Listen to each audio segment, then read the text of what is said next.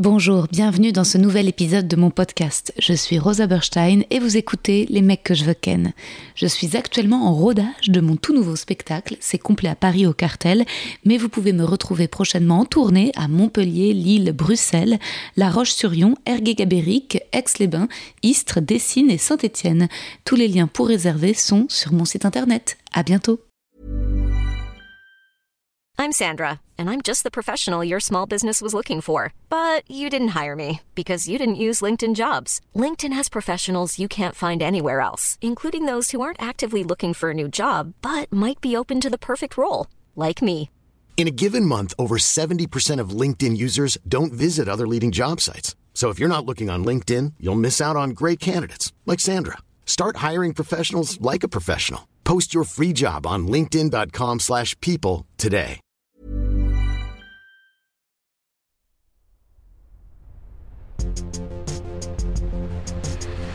Les mecs, les mecs, les mecs que je veux ken.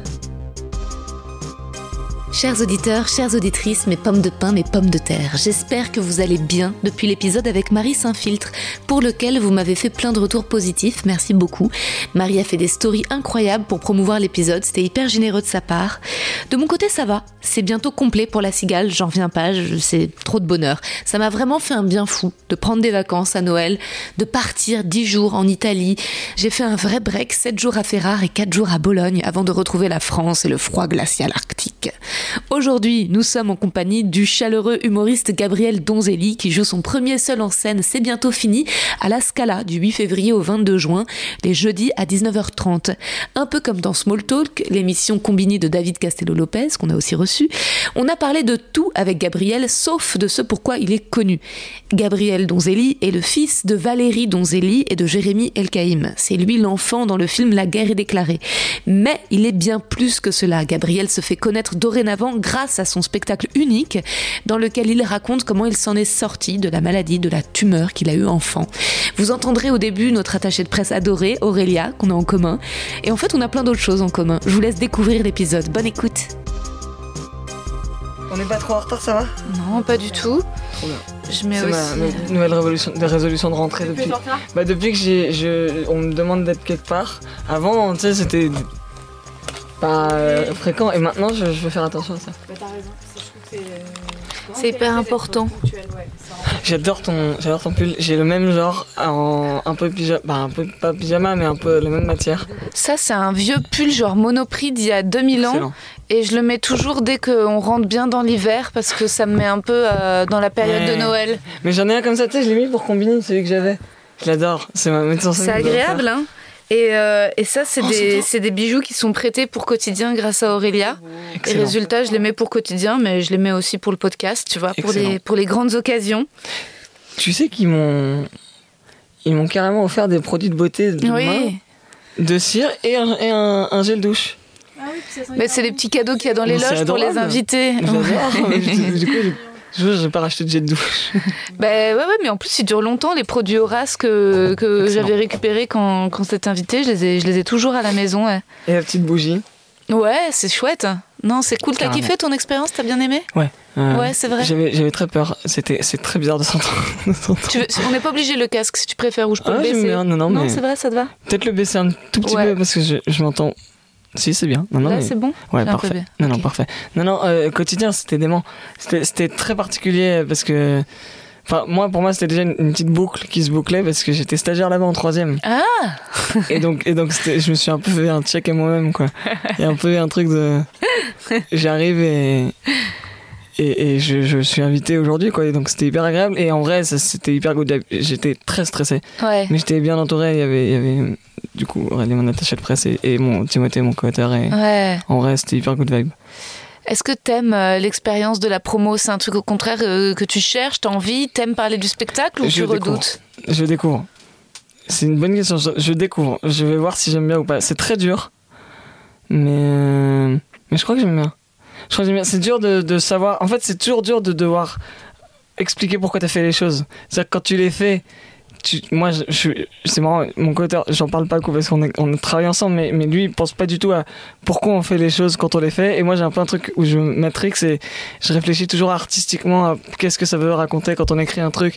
Et du coup, moi, je passe des heures à expliquer, par exemple, en soirée ou un truc, pourquoi on a fait telle vanne ou, ou on a expliqué telle, euh, telle chose de telle façon et tout. Et lui, il me dit, oui, c'était juste marrant, en fait. Enfin, il y a un truc où, et c'est vrai que la promo, du coup, ça m'oblige encore plus à réfléchir à pourquoi j'ai fait les choses et c'est un peu bizarre. Enfin, l'exercice n'est pas tout de suite évident en fait. Et voilà, après c'est toujours sympa de venir parler de ce qu'on fait et, d'avoir la parole. Moi, je trouve ça toujours agréable d'avoir la parole. Bon bah, je t'écris un petit poème, Gabriel. Oui. Pareil. Cher Gabriel, nous nous sommes rencontrés il y a un an à peu près quand tu étais venu voir mon spectacle à la Nouvelle Scène. Tu démarrais tout juste dans le stand-up et découvrais les plateaux de stand-up parisiens. En quelques mois, tu as fait une ascension fulgurante puisque tu joues désormais au Petit Palais des Glaces.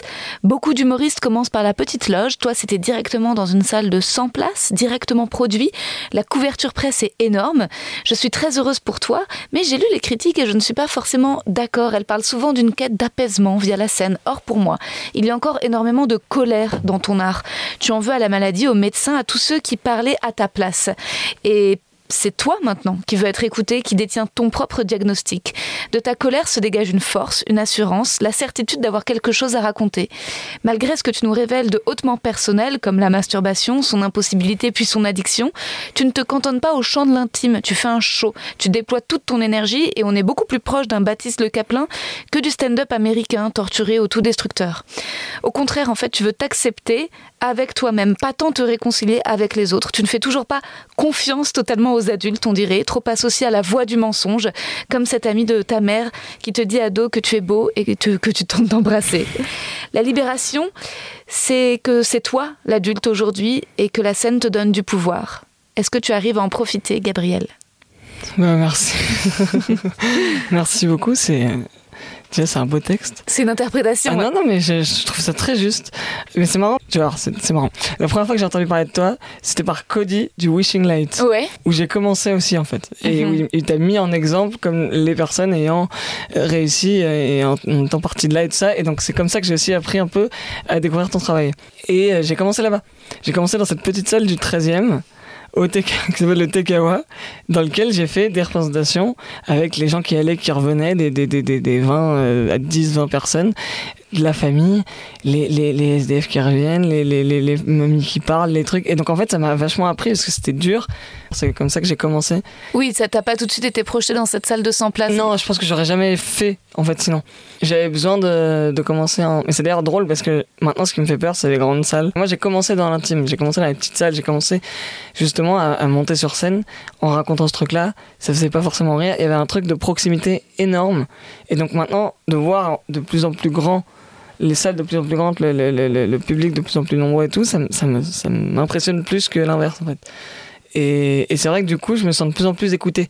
Je suis pas, j'ai pas encore acquis l'aisance complète de on m'écoute et d'accepter qu'on m'écoute.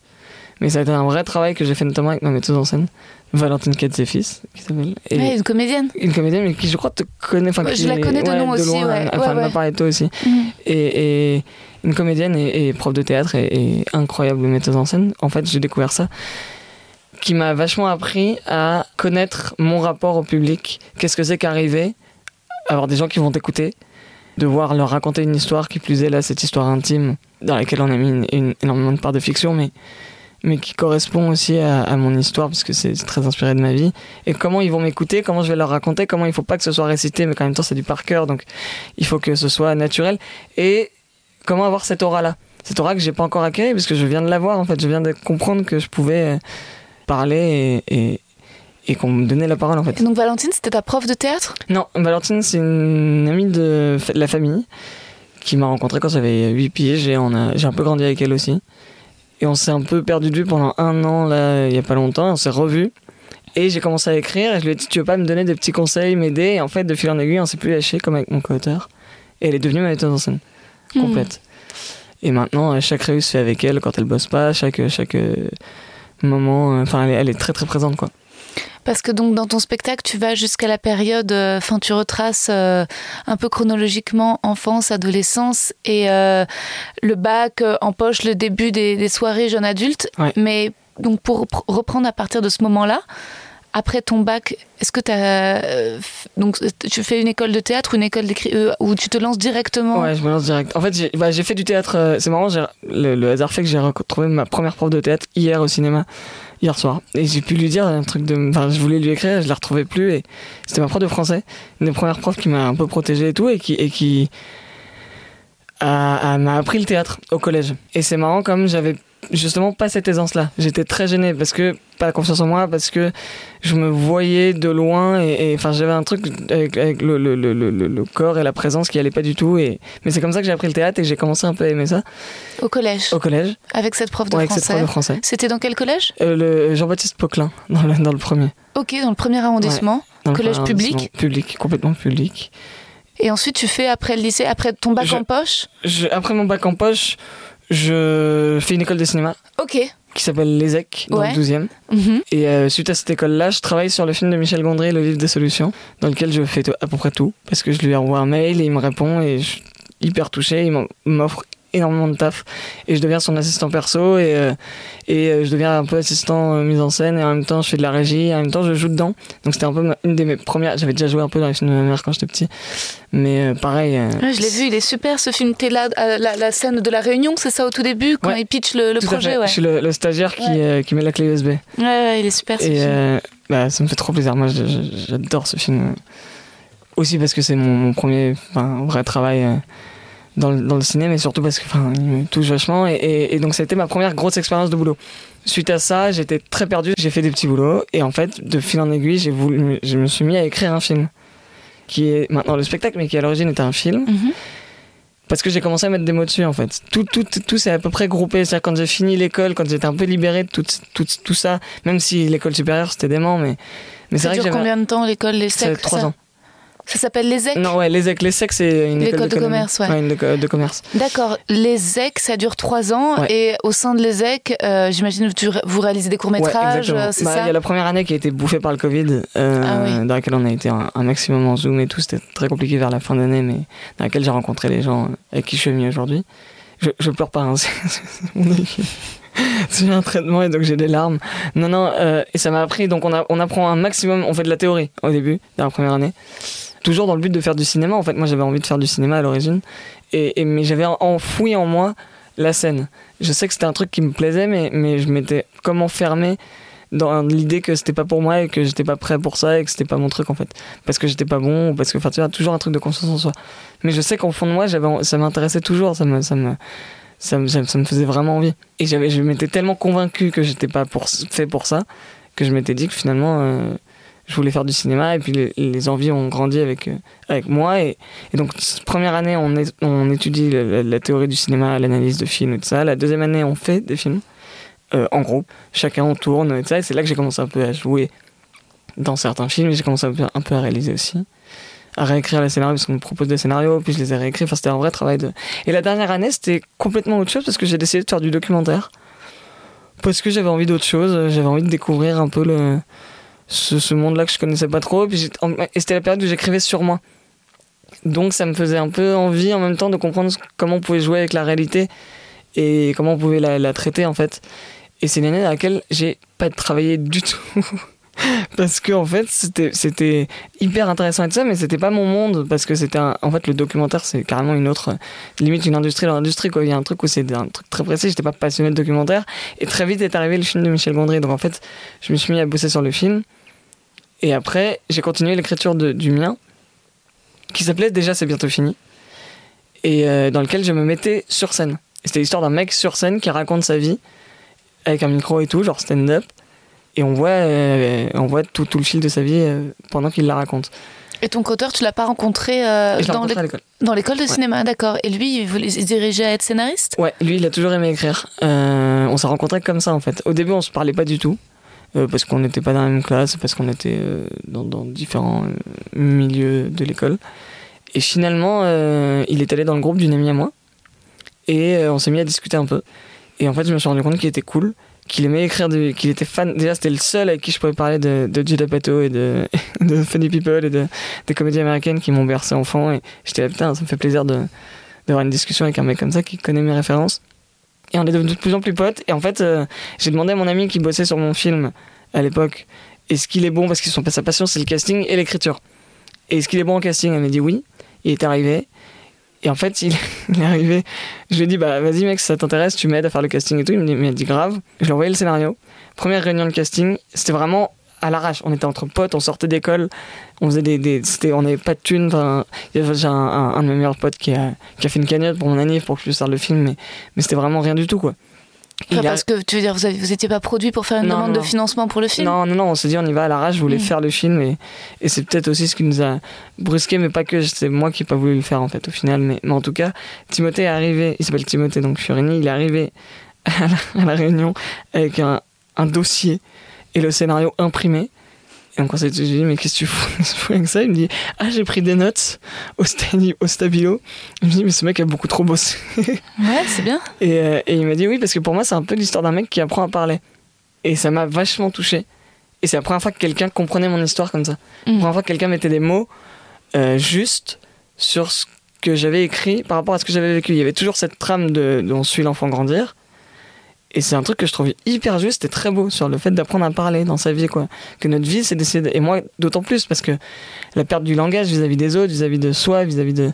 Je, je, je, parlais plus, moi, pendant un temps. Enfin, je parlais, mais. J'étais pas muet du tout, mais, mais c'est une image. Enfin, j'arrivais plus à communiquer.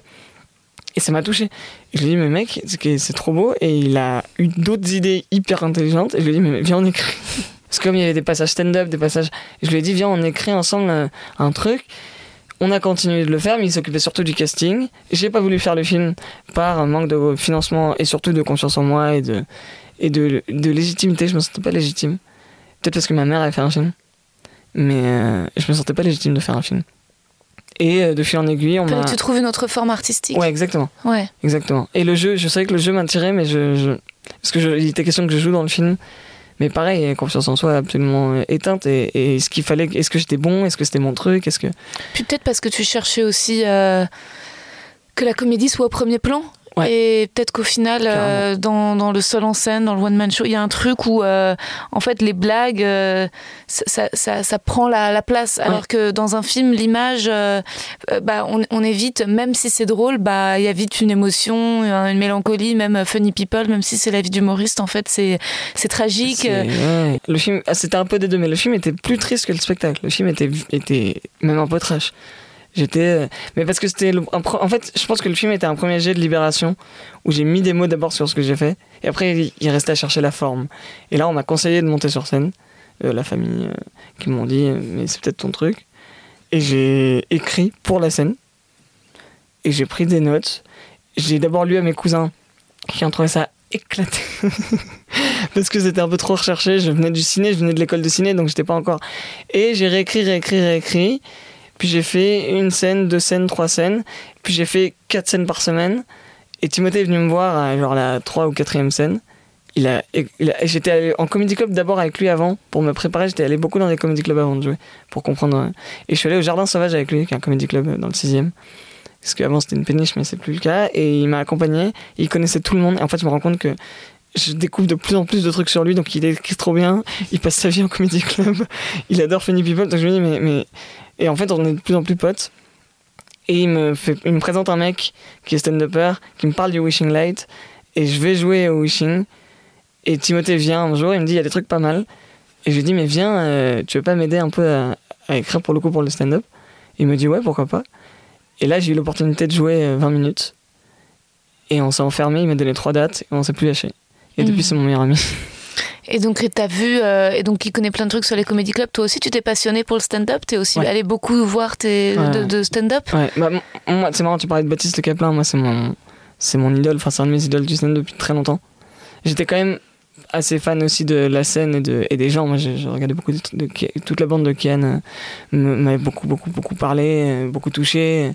Euh, voilà, Baptiste, euh, Farid, enfin tout, tout, tout, le stand-up français, je me suis intéressé à tout en fait depuis longtemps, et d'autant plus avec Timothée, qui m'a fait découvrir des trucs, et c'est d'ailleurs un choc de génération, et de culture plus, pardon, que de génération. C'est-à-dire quand on a commencé à écrire, moi je suis arrivé avec mes références un peu arty quand même du ciné, même si j'adorais l'humour et qu'on avait des trucs en commun et tout. il est arrivé, il m'a dit, tu sais, Franck Dubosc est un génie.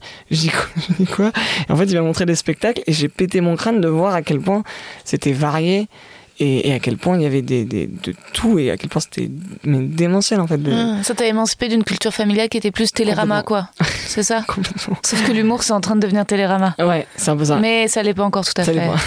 Enfin... Ah non, ça va, il y a encore un peu. C'est juste qu'aujourd'hui ça s'est démocratisé énormément. Et avant, avant j'ai l'impression qu'il y en avait moins.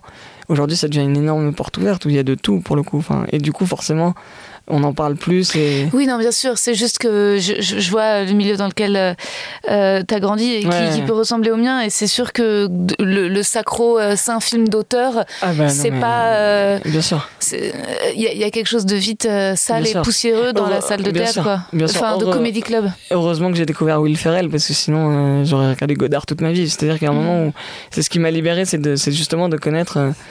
ouais, Jack Black, Will Ferrell, enfin tous ces mecs-là qui m'ont Jim Carrey, j'en parle même pas. Qui je parle d'américain parce que ça m'a beaucoup plus ça C'était ça ton influence Ouais, au début vraiment j'aimais le burlesque. J'ai souvent dit que j'étais éduqué par des mecs qui se prennent des portes.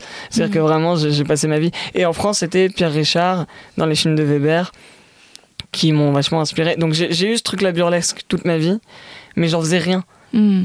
Artistiquement, j'avais rien, ça m'inspirait, mais dans la vie, ça m'inspirait pas dans l'écriture, j'arrivais pas. Et aujourd'hui, j'y arrive.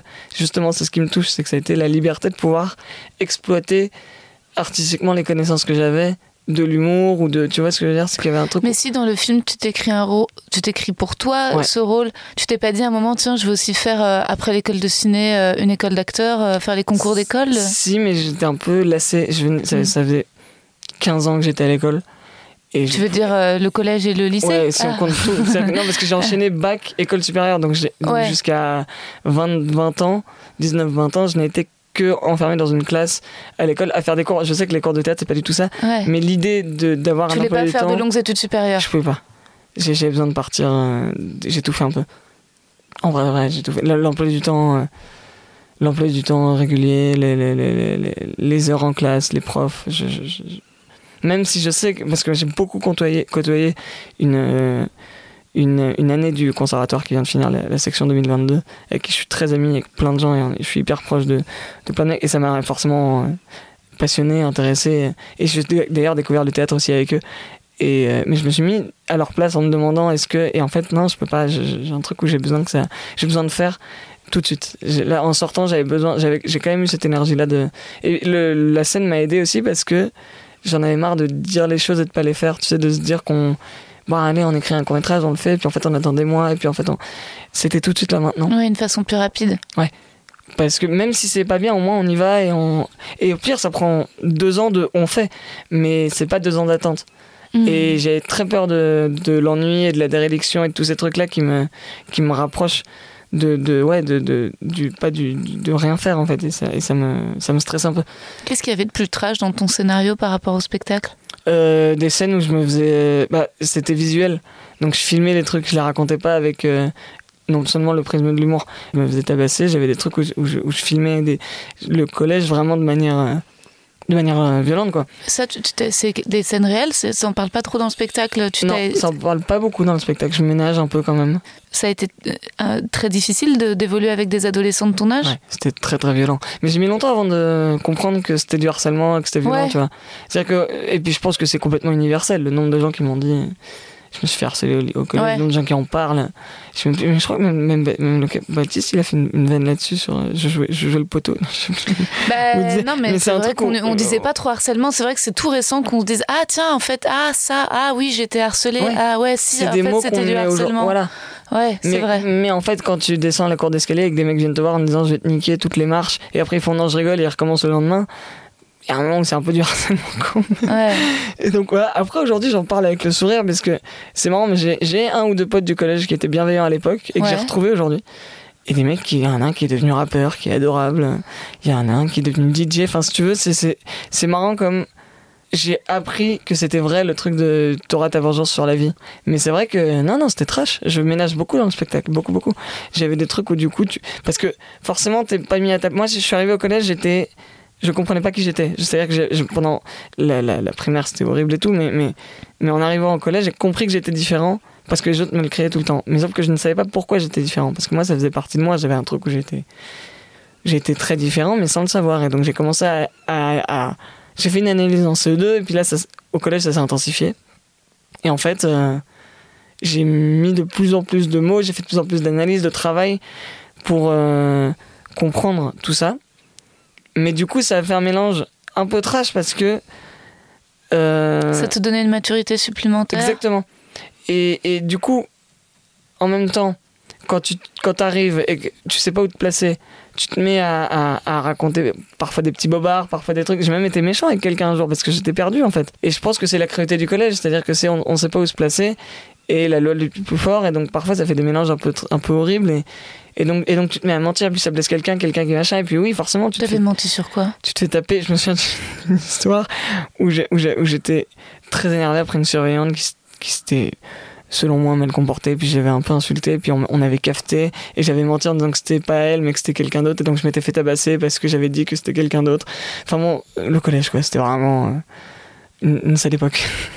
Et en même temps, euh, c'est peut-être la partie réac en moi, mais euh, je sais pas comment on peut se confronter à la violence du monde. C'est-à-dire que Ouais. peut-être que si tes parents t'avaient mis dans, je sais pas, un collège privé ou hyper, euh, peut-être qu'au final t'aurais voulu de, de, de, de la vraie expérience. euh, Et mes parents m'ont pas forcément beaucoup aidé, parce que je pense qu'ils étaient perdus aussi.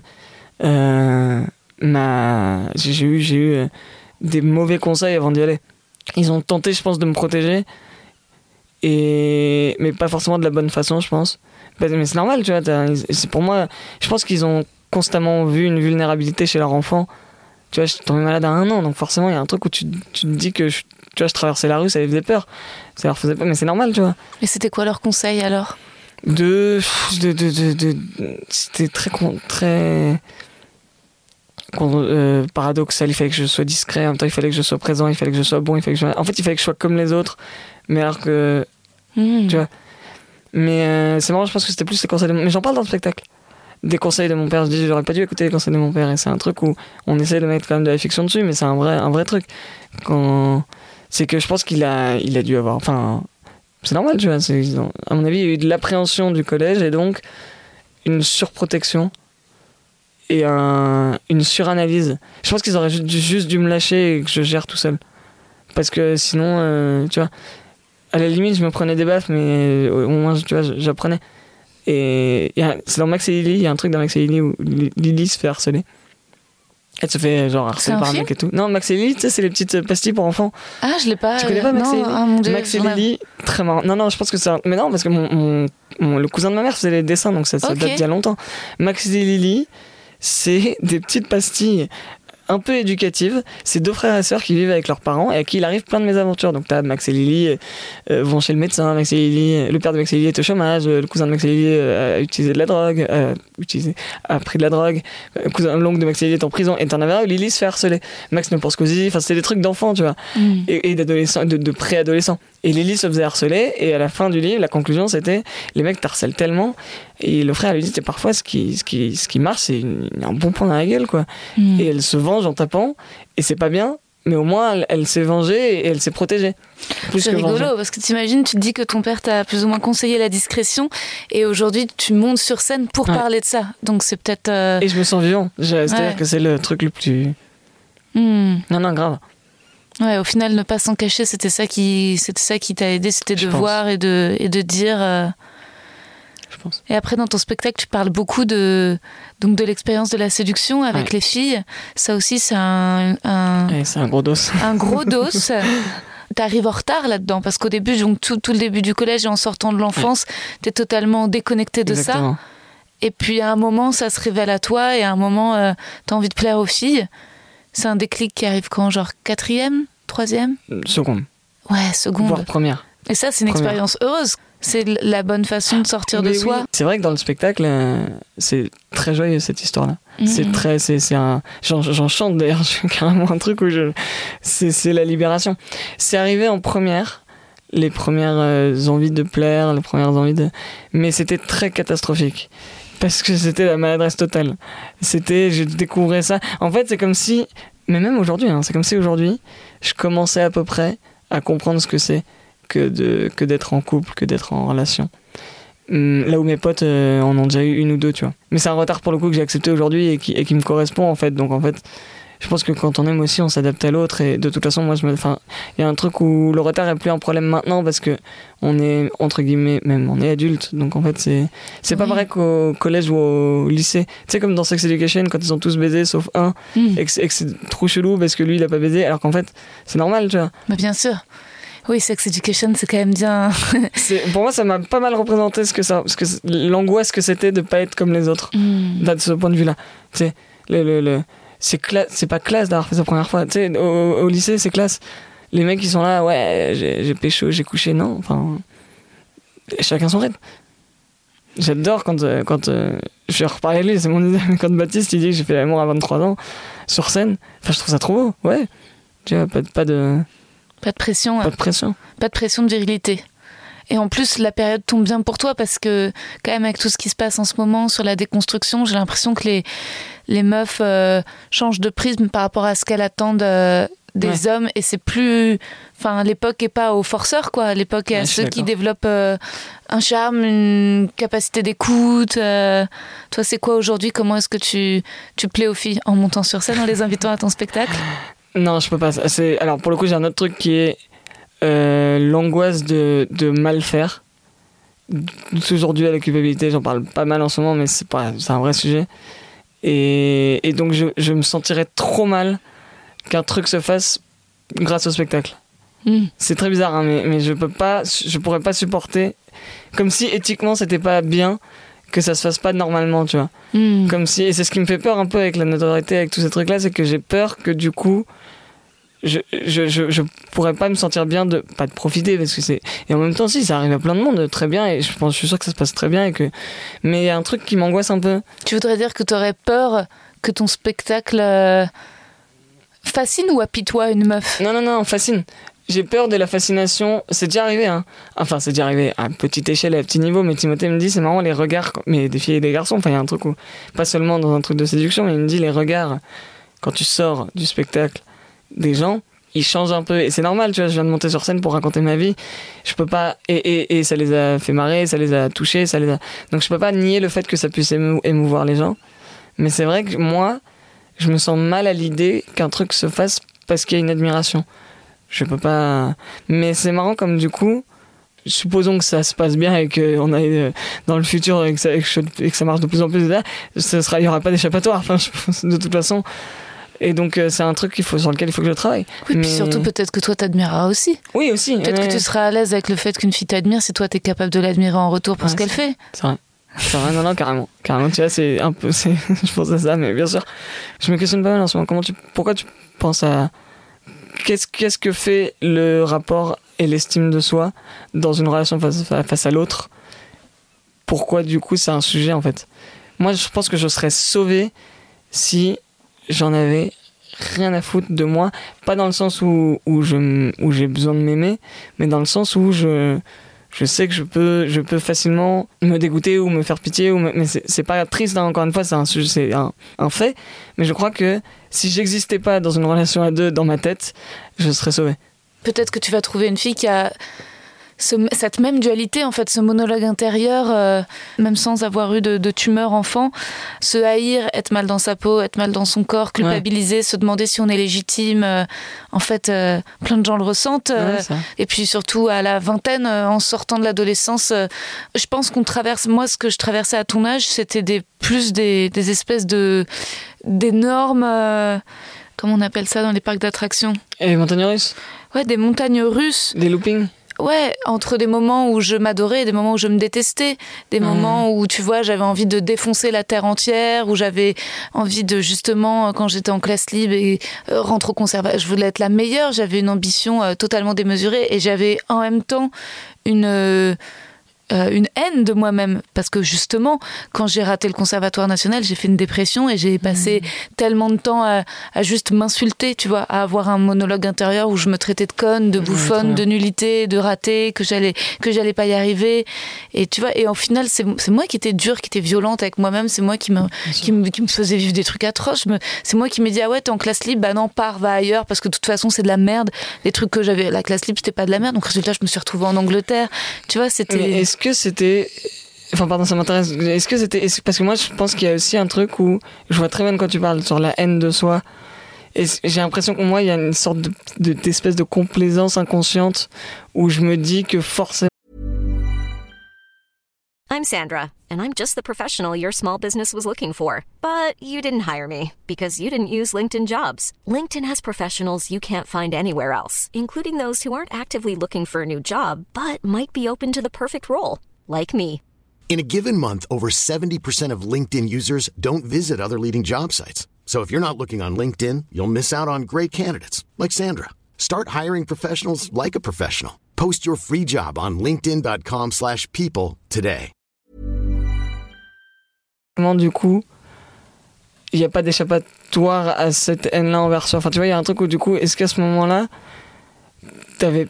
Parce que du coup, c'est vrai, t'avais une haine envers toi-même, de, de, de... mais c'est aussi une peur de l'échec ou c'est un truc de vraiment de. de...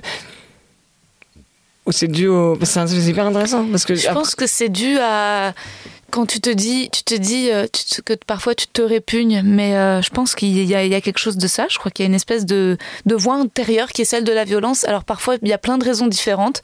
Peut-être que c'est d'avoir eu des pères difficiles aussi, et donc le résultat c'est euh, une voix du père qu'on se dit à nous-mêmes, tu vois, Ouais, ou, la peur de décevoir, ou l'impression à l'avance de décevoir, ou une pression euh, que nous on se met, ou une envie à euh, à tout prix de, de plaire au monde. euh, Il y a plein de choses dans, dans, dans, dans, dans- son histoire qui fait qu'il faut réussir à tout prix. Euh, Il n'y a pas le choix. Et je pense que c'est, je pense que c'est dur de sortir de la tragédie. Je pense que pour plein de, tu vois, moi c'est peut-être des histoires familiales ou l'histoire de, de, de là d'où venaient mes, mes parents, mes grands-parents, de cette souffrance-là. Donc et, et que et que résultat il fallait s'en sortir à tout prix. Donc j'avais une, une dureté, tu vois. Mhm. Et à un moment tout ça, enfin en tout cas moi, mon Ouais, ça expérience, explose. ça explose. Ouais, bien sûr. Non, mais c'est c'est bien sûr, non, non, je vois très bien. Bah, moi, bah, c'est marrant, parce que moi, j'avais ça tout le temps, parce que le point de départ est une, bombe et une explosion. Parce que, comme la naissance, l'enfance, l'adolescence, tout est anormal. Moi, je pense que la normalité n'existe pas trop parce qu'on est vraiment tous différents et que c'est.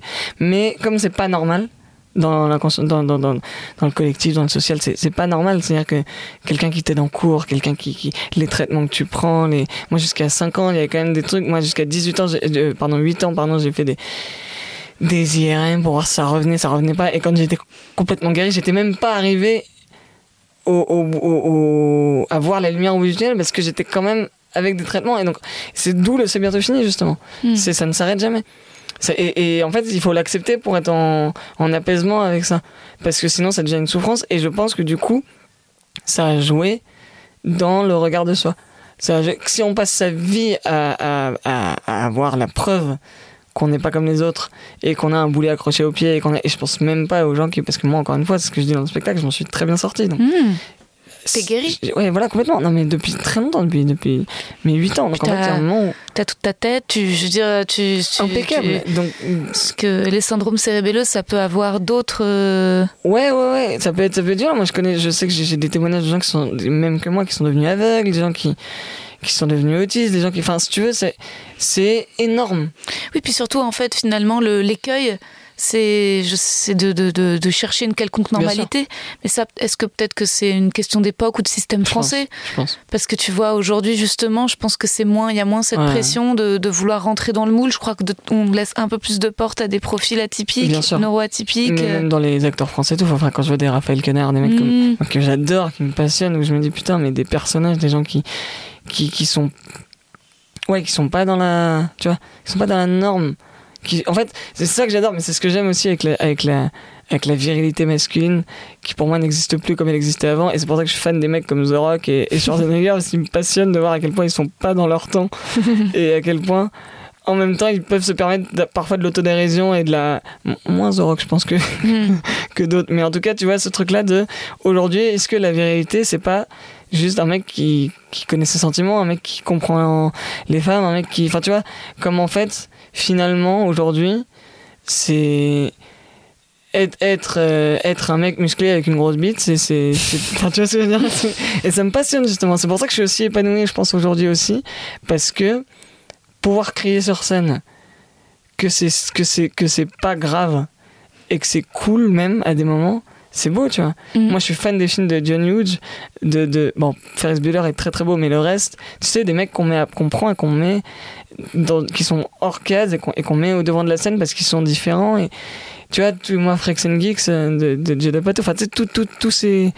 Je suis très culture américaine, mais. Oui, mais c'est normal, c'est parce que culture américaine, c'est ce qui te sauve quand justement tu as un sentiment de différence. Ouais. Moi aussi, c'est parce que c'est les premiers à Bien avoir sûr. euh, parlé, analysé et, fait quelque chose de l'autisme alors que c'était totalement euh, caché en France. C'est eux qui ont mis les Asperger sur le devant de la scène, enfin, même s'il faut plus dire Asperger, c'est eux qui. Ah, faut plus, euh, je sais pas. Euh, je pense non à cause du créateur d'Asperger qui euh, était problématique mais Ah, euh, mais en tout cas c'est sûr que tout ce qui est maladie rare ça vient des États-Unis donc forcément il y a un truc où en fait aux États-Unis quand tu as une différence t'es plutôt élu au rang de dieu qu'au Ouais. rang de paria en fait c'est que tu as été touché par la grâce Ouais. c'est qu'en fait au Tu t'en contraire es sorti, t'as un truc- ouais. c'est la success story et puis en plus c'est le culte limite de la de la différence euh, dans laquelle euh, bah peut-être même dans laquelle il faut pas se, se- se- trop se dorloter ou se complaire tu vois mais je pense que c'est euh, Ah, quand les, les séries qu'ils ont faites dessus et puis ouais il y a vraiment un truc et même tout l'humour américain euh, c'est un humour de faire de sa vulnérabilité, de sa fragilité une force, euh, de faire. euh,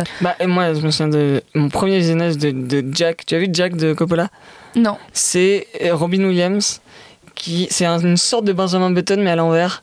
Il, il naît très vieux, et plus il grandit, plus il, il rajeunit. Hmm. Et, et, et, et c'est assez émouvant, parce que le personnage devient de plus en plus un enfant.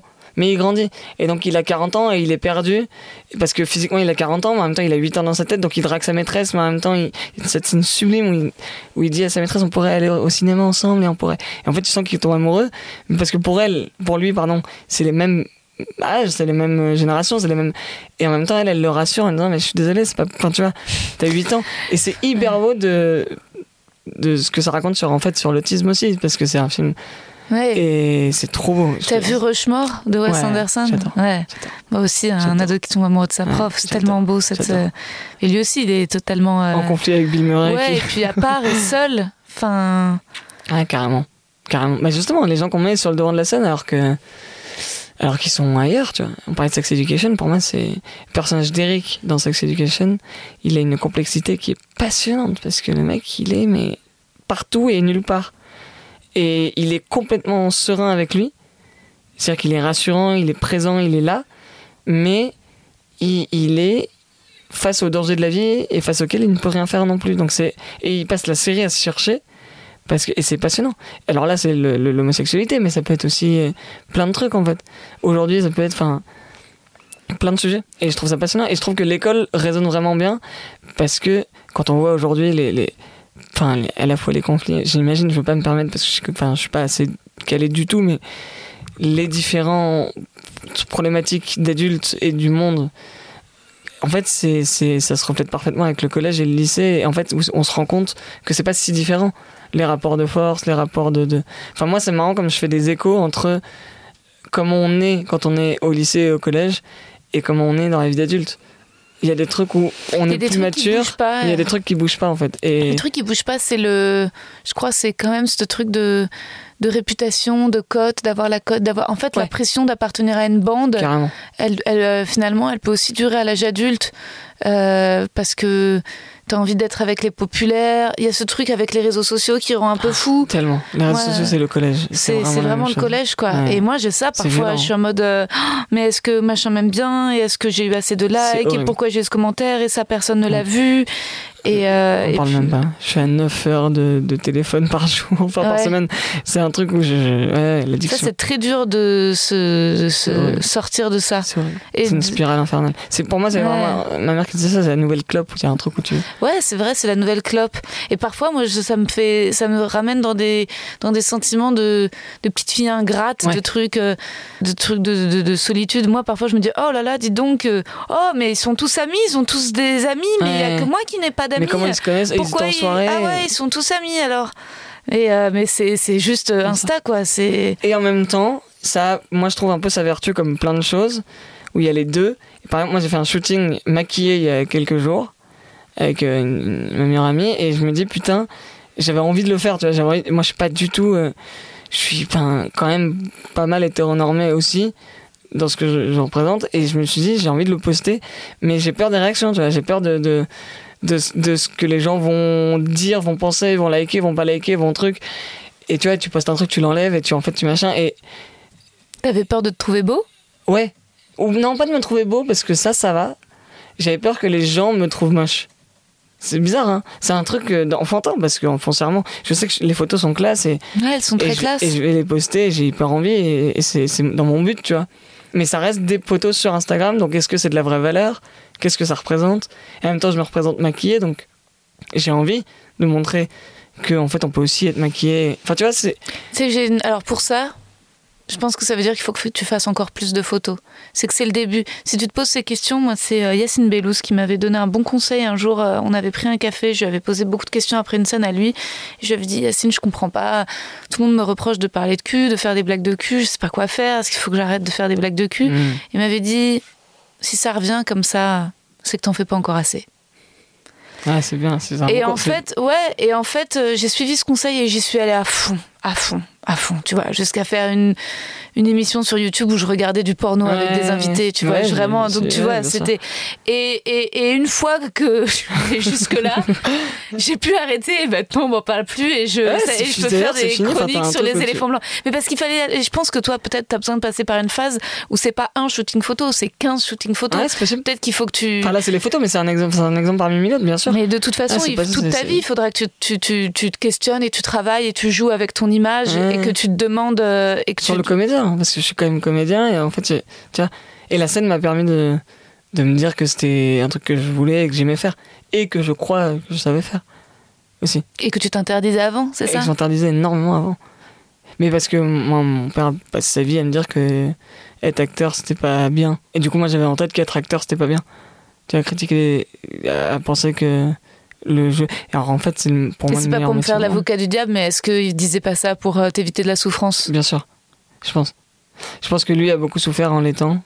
Je pense qu'il y a un truc aussi où du coup il a transmis peut-être une protection. Mais c'est toujours pareil, c'est de la maladresse, je pense. Mais c'est de la maladresse violente du coup. Mm. Parce que forcément tu, tu te mets à, à souffrir et c'est pas le but. Et c'est pour ça que moi je fais hyper attention à, quand, je, quand je dis un truc, quand je, je me prends mais peut-être trop de pincettes justement, mais dans les conseils, dans la manière que ça. En fait, faut pas oublier que ça nous regarde pas aussi. Moi, Timothée, souvent il me dit, mec, c'est pas mes histoires, c'est ta vie. Je trouve que c'est il est- c'est brillant à quel point il arrive à se, se sentir à l'aise avec la frontière de là c'est trop, là c'est pas trop. Et lui il me dit, mec, c'est pas, c'est pas mes affaires, c'est toi qui décides, j'en sais rien. Mm. Et je crois que ça m'aide vachement. De pas oublier qu'en fait les gens sont. Et parce qu'il faut aussi que je décide par moi-même un jour. Couper le cordon avec la mère, réussir à. Enfin, tu vois. Couper le cordon avec la mère, waouh, c'est le projet vie. c'est difficile. Mais là, moi, je me rends compte que c'est ma mère qui va, couper, qui va devoir couper le cordon avec moi dans pas longtemps. Attention, c'est un peu une ado et elle est très marrante et elle Mm. me touche profondément. Mais elle m'envoie des, c'est des emojis avec des têtes de partout. C'est des... Elle est marrante là-dessus, mais c'est vrai que c'est un truc énorme. Parce que je suis très proche d'elle. Très, très, très, très proche d'elle. Je l'ai vu, j'étais là le soir où je suis venue te voir, elle, elle revenait te voir jouer. Ouais, C'était mon anniversaire, Ouais. c'est ça ouais, ouais. Excellent. Moi aussi, j'adore ma mère, mais attention parce que, en fait, même si elles sont euh, adorables, c'est aussi euh, un amour. euh, c'est pas que c'est un amour étouffant, c'est que tu vois, quand tu parles de ta proportion à culpabiliser, moi aussi, j'ai énormément de culpabilité. Mm. Et pour le coup, tu vois, c'est pas spécialement lié à mon père ou à la colère ou parfois. Ou les fois où il peut me faire sentir euh, jamais assez. Donc ça, il y a un truc, mais, mais quelque part qui est presque plus facile à intellectualiser. Ce qui est plus dur, c'est les vagues d'angoisse où je me mets à me sentir coupable, coupable, sûr. coupable. Et en fait, Et tu euh, ressasses.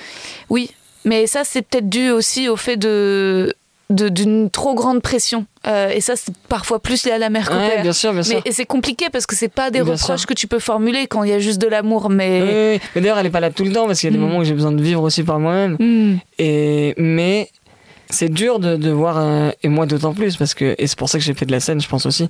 C'est pour me détacher d'elle, parce qu'on m'a rabassé. Parce que l'autre truc qui était particulier, c'est le film. Quand j'étais au collège, où ça s'est mis à se c'est sorti pile au moment du collège. Et ça s'est mis un peu à se démocratiser. Et les gens sont mis à être au courant d'une histoire que je maîtrisais même pas moi. Et donc c'était violent en fait. bien sûr. Et je pense que j'ai eu besoin de faire de la scène aussi pour m'émanciper de ce truc-là. Et qu'on arrête de me parler de cette histoire-là, qui est en fait l'histoire de ma mère, que je respecte Hmm. à des milliards de pourcents, Mais qui est la sienne. mais qui est la sienne en fait. Et je pense que pareil, je sais pas si c'est une bonne idée d'avoir joué dedans, par exemple. J'étais petit, je savais pas, mais c'est son histoire, Mm. c'est sa vie. Et aujourd'hui, il faut que je m'y émancipe. Et c'est une manière aussi d'avoir coupé le cordon que d'avoir fait de la scène. Les planètes se sont alignées. Et d'ailleurs, elle est extrêmement fière comme une mère. mais vraiment, elle est hyper émue et, et elle est trop contente. Et, et c'est marrant, elle met un commentaire à chaque publication avec 14 smileys. Et je lui dis, maman, t'es pas obligé de mettre à chaque fois des Euh. commentaires. Elle fait, mais si, mais je suis fière, t'es mon fils. Ouais. Je sais pas comment ça marche. Et donc les gens vont voir les deux noms partout. C'est mignon, c'est mignon. En vrai, c'est mignon. Elle est trop mignonne. Et parfois, même, c'est moi qui me mets à la. Maintenant, à la rassurer, à la- à l'aider. Parce qu'on arrive à des âges où je suis de plus en plus adulte. Et donc, forcément, il faut que. À des moments, elle, elle est un peu perdue, tu vois. C'est normal, elle a trois enfants, des choses à gérer. Et je trouve, mais je, je crois que je suis heureux parce que le rapport avec ma mère est très sain aujourd'hui. On arrive à s'engueuler et quand on s'engueule, après, on, on on rigole parce qu'on s'est engueulé. Mais on s'engueule vraiment pour des trucs importants et des fois, je, et surtout, je me permets de lui dire. C'est rare de. J'ai mis très longtemps avant de pouvoir dire les choses euh, frontalement. T'as raison, c'est vrai. Bah ça, tu vois, c'est toi qui me, c'est toi qui me l'apprends aujourd'hui. En fait, c'est vrai que le rapport avec la mère devient sain quand on peut s'engueuler. Ouais. Moi, je crois que j'aurais trop peur euh, de m'engueuler avec elle. J'aurais tellement Moi, peur, peur de lui faire de la peine, tellement peur. Moi, ma mère, j'ai eu des. Mais putain, je m'identifie tellement parce que moi. Non, mais c'est vrai, moi, ma mère, quand j'étais petit, qu'elle m'offrait un truc, ça partait d'un stylo en cours à une montre à l'anniversaire. Je pleurais si. Ou j'étais un peu déçu du cadeau, ou le stylo était perdu ou un peu éraflé. Je pleurais.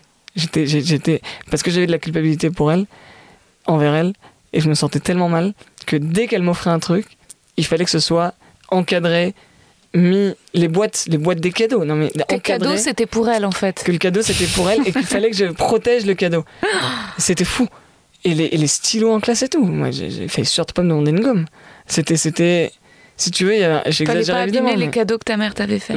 Et un jour, elle m'a offert une montre et j'étais un peu déçu. Aujourd'hui, quand j'en parle, j'ai encore des frissons.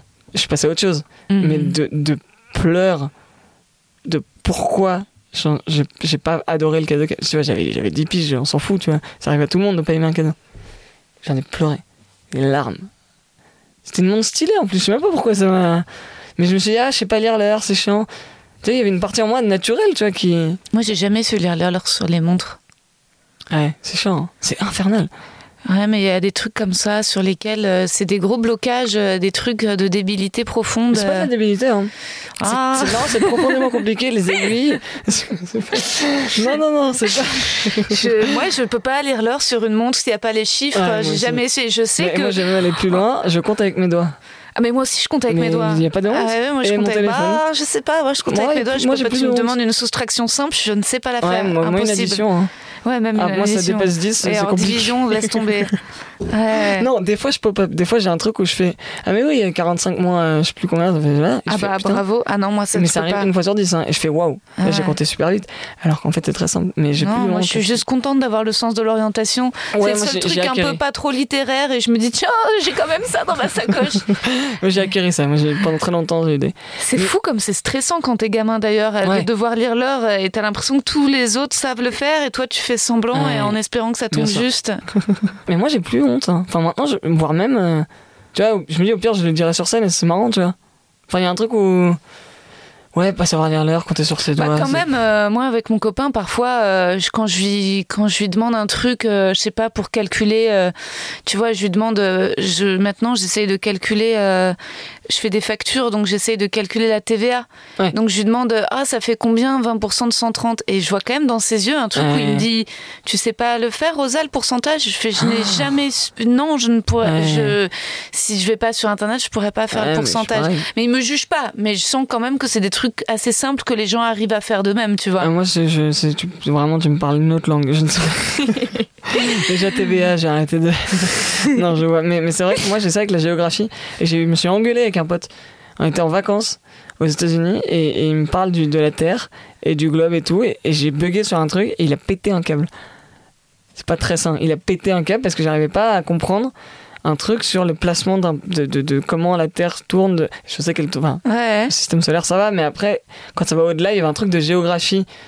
Et il, a pété un câble, et je me suis dit, mais c'est bizarre. Il comprend pas que je bloque. Mais c'est pas que c'est simple ou pas simple, c'est juste que je bloque, tu vois. Et que j'ai besoin de. de- Et c'est compliqué. C'est vrai que j'ai des trucs où ça bug. Mm. Je bug. J'ai des explications, j'ai besoin quatre fois qu'on m'explique. Souvent dans les réunions, on peut répéter s'il vous plaît, je, sais pas. je pense que c'est un peu dû au, au Micmac qui s'est passé. Mais au Big Mac, non. non, mais tu vois, il y a un truc où je, je, je, sais que ça peut. que les gens n'ont pas forcément cette conscience-là. C'est pour ça que j'ai plus honte. C'est que les gens n'ont pas forcément conscience que nous, c'est pas.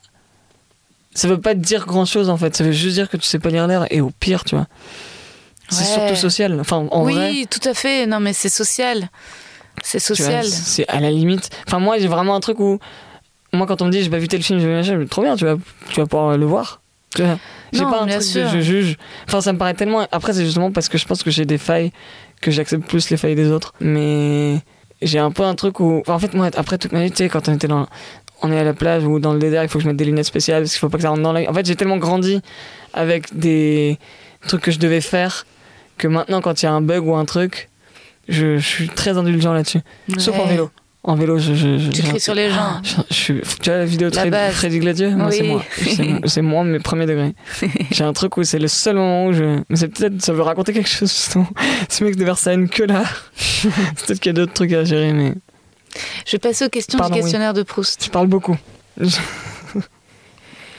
La qualité que tu préfères chez un homme. La, la loyauté en amitié. La qualité que tu préfères chez une femme. Euh, L'humour. Le principal trait de ton caractère. Euh, L'indulgence, je dirais. Mais c'est pas. Ouais, l'indulgence. Ce que tu apprécies le plus chez tes amis. Leur générosité. Ton principal défaut. Euh, je bloque trop sur des trucs. Euh, je suis trop. Je suis. euh, appelle ça Obsessionnel. Obs- ouais, je suis très obsessionnel.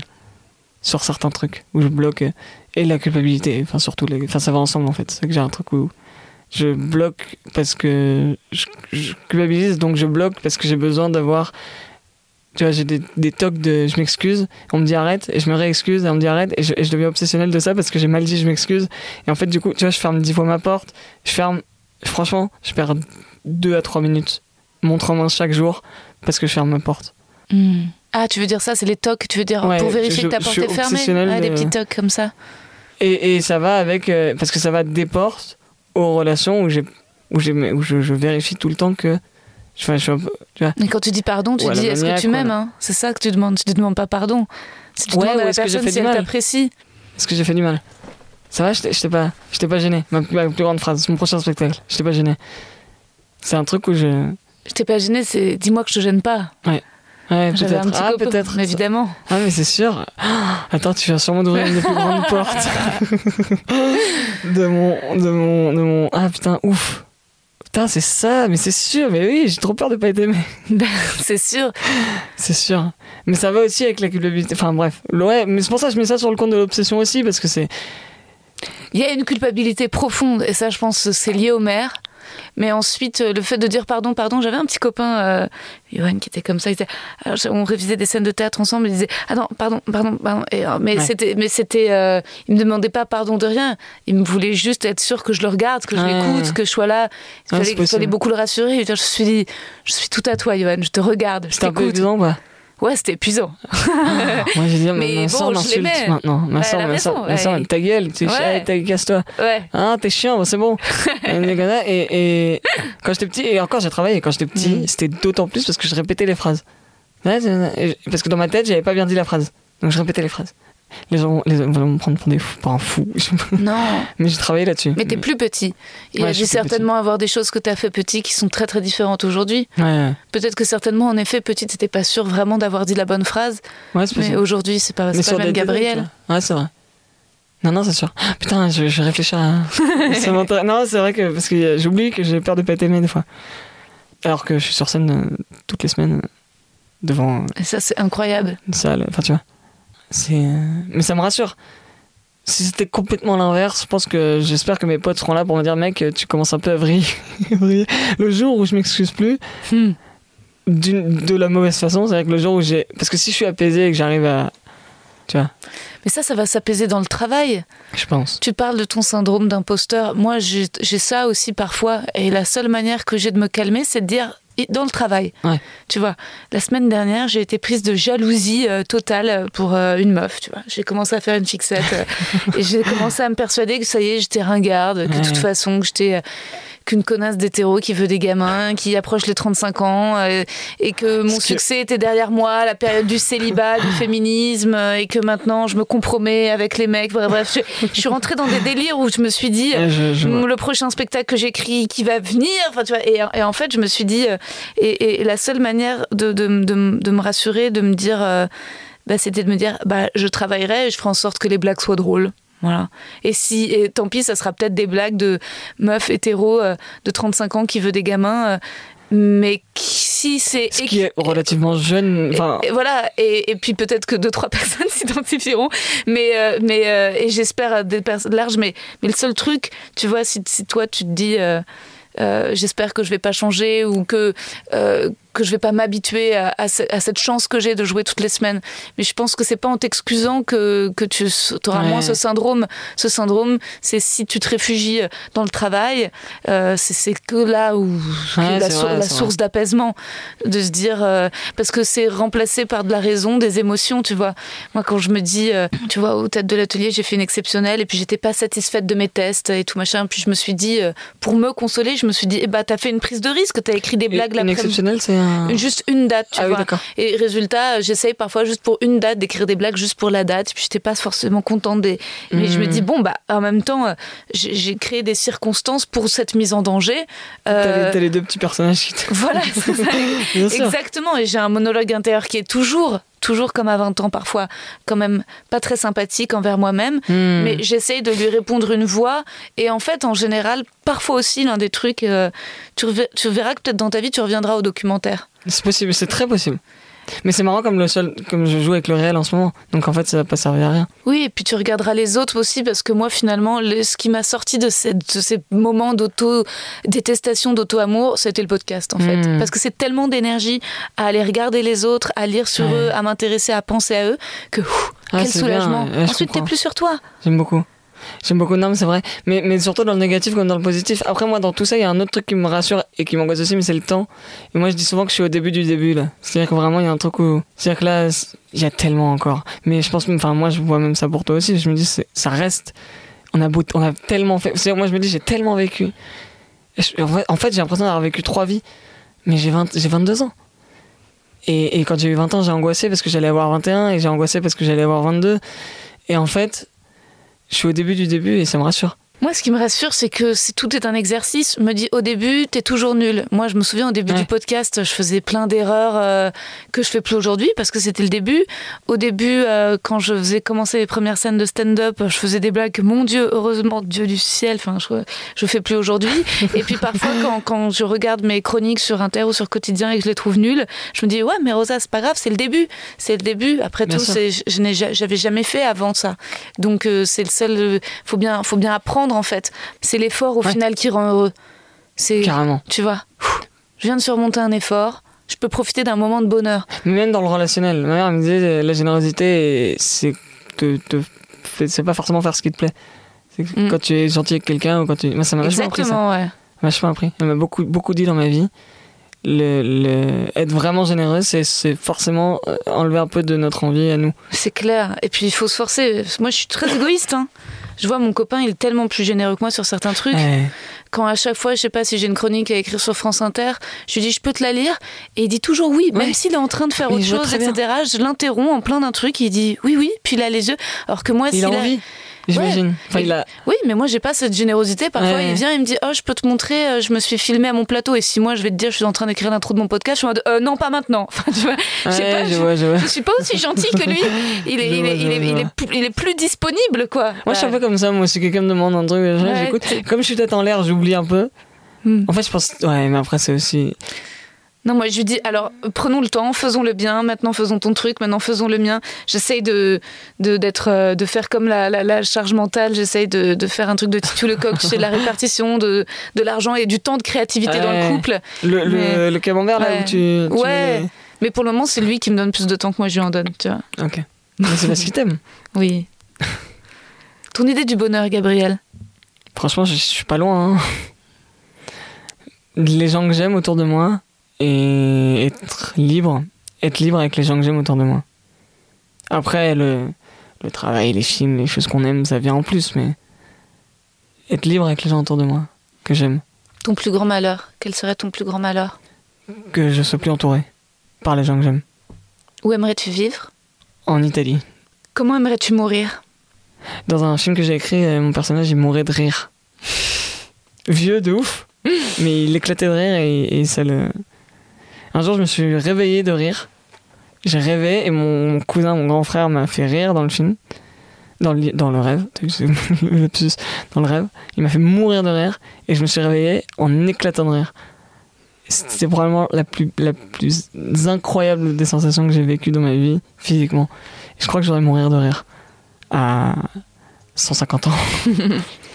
Et enfin, quel est ton état d'esprit actuel? Je suis de plus en plus apaisé. Apaisé de, de pouvoir dire des trucs et, et qu'on m'écoute finalement. Et là, la boucle est bouclée. Merci Gabriel. Bah, merci à toi, merci beaucoup. Et voilà, c'était le très attachant Gabriel Donzelli à retrouver à la Scala du 8 février au 22 juin, les jeudis à 19h30 dans C'est bientôt fini. J'espère que cet épisode vous a plu. À un moment, je parle du terme Asperger. J'ai vérifié et en effet, ça se dit plus trop. Entre autres parce qu'on a découvert que Hans Asperger avait collaboré avec le régime nazi. Et aussi parce que certains réfutent l'idée de bons et de mauvais autistes. Mais c'est encore un autre sujet, un autre podcast. Pour finir, je vous recommande la lecture de futurs invités du podcast et je vous spoil histoire que vous fassiez un peu vos devoirs avant que les épisodes ne sortent. On va recevoir Océan et je vous invite à lire son essai autobiographique Dans la cage ainsi qu'à découvrir sa série documentaire sur France TV Slash qui porte son nom. Et normalement, on devrait recevoir l'écrivaine Valérie Zenati pour son livre Qui vive. N'hésitez pas à le mettre sur votre table de chevet. Je fais jamais ça hein, par superstition, je donne jamais le nom à l'avance euh, d'invités, encore moins euh, des invités que j'ai pas encore enregistrés, mais là le rendez-vous est calé et je suis dans un mood confiant cette rentrée 2024. Enfin, il va nous falloir beaucoup d'humour avec ce nouveau gouvernement et Rachida Dati à la culture, mais j'y crois, l'amour vaincra. On va s'en sortir, je vous embrasse bien fort.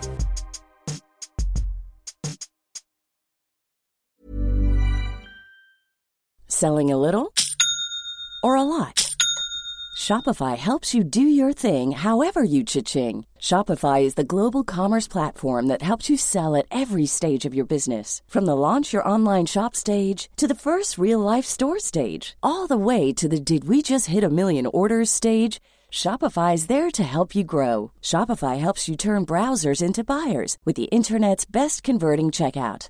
36% better on average compared to other leading commerce platforms because businesses that grow grow with Shopify. Get a $1 per month trial period at Shopify.com slash work. shopify.com/work. Vous avez aimé cet épisode? N'hésitez pas à le dire en faisant une petite story, en taguant mon compte et celui du podcast, at que je veux ken sur Insta. Vous pouvez également soutenir mon travail en venant voir mon spectacle, en lisant mon livre et en commentant sur YouTube les replays vidéo de mes chroniques sur France Inter. Je suis tous les mardis dans Zoom Zoom Zen. Merci, bisous.